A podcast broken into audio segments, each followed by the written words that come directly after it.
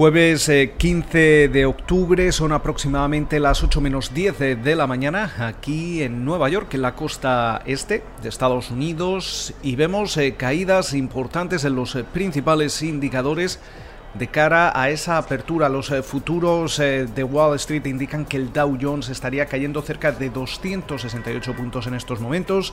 El Standard Poor's 500 abajo casi un 1%, mientras que el Nasdaq compuesto se deja cerca de un 1,3% en una jornada donde vemos cómo también cae.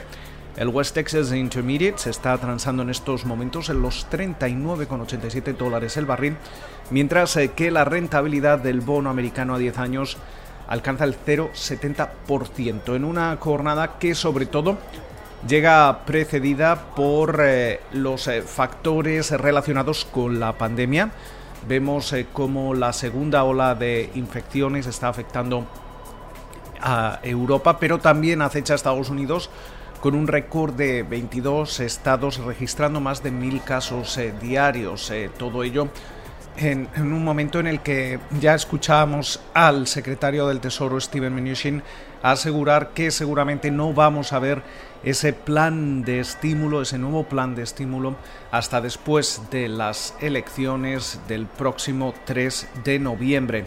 Esto parece que no está cayendo bien entre los inversores, aunque el mercado ya descuenta que ese paquete no llegará hasta que los estadounidenses acudan a las urnas.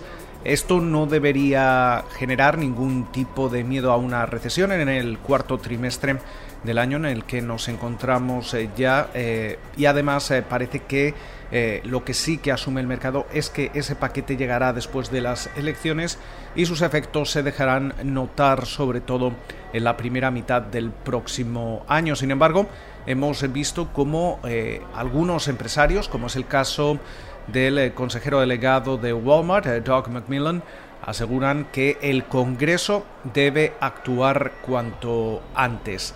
En una jornada en la que también eh, tenemos eh, que tener en cuenta eh, las compañías que siguen presentando resultados, lo, han hecho varias durante las últimas horas, la más reciente Morgan Stanley, que registraba un beneficio de 2.700 millones de dólares, un beneficio por acción de 1,66 dólares por título, también superando las estimaciones eh, y también eh, parece que, mejorando algunas eh, de las métricas como lo hacía Goldman Sachs.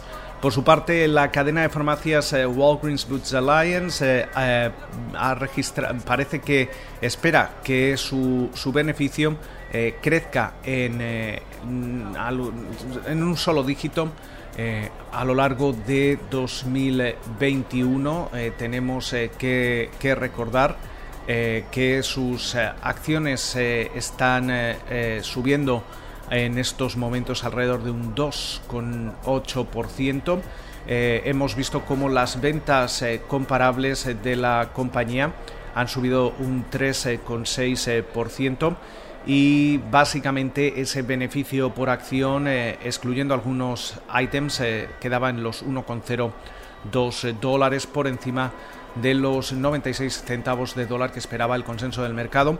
Al cierre de la jornada de ayer conocíamos las eh, cuentas de United Airlines, una pérdida de 8,16 dólares por título, más amplia de lo que esperaba el consenso del mercado los ingresos alcanzaban los 2.490 millones de dólares.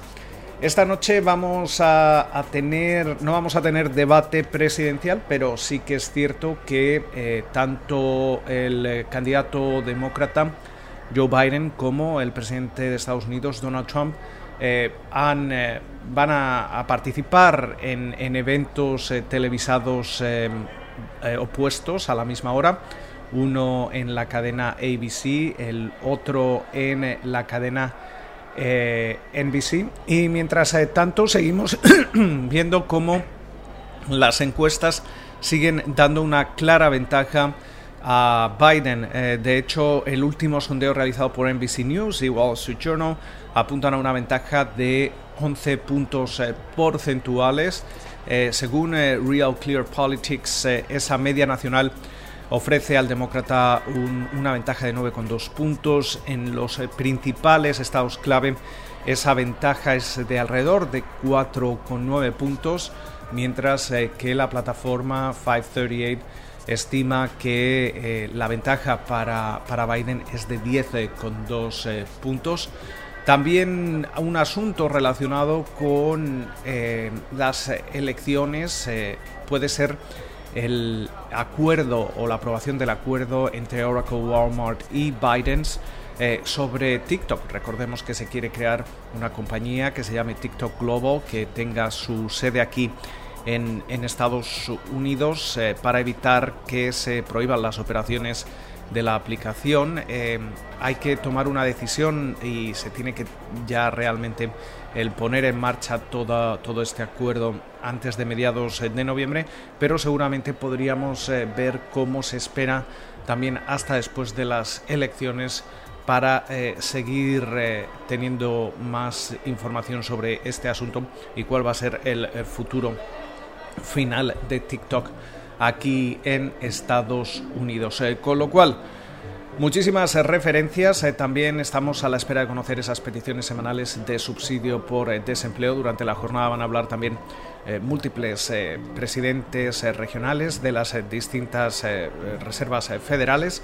Con lo cual, muchas referencias. De momento parece que veremos caídas Estaremos atentos y mañana se lo contaremos aquí en Daily Co. Pasen ustedes una feliz jornada.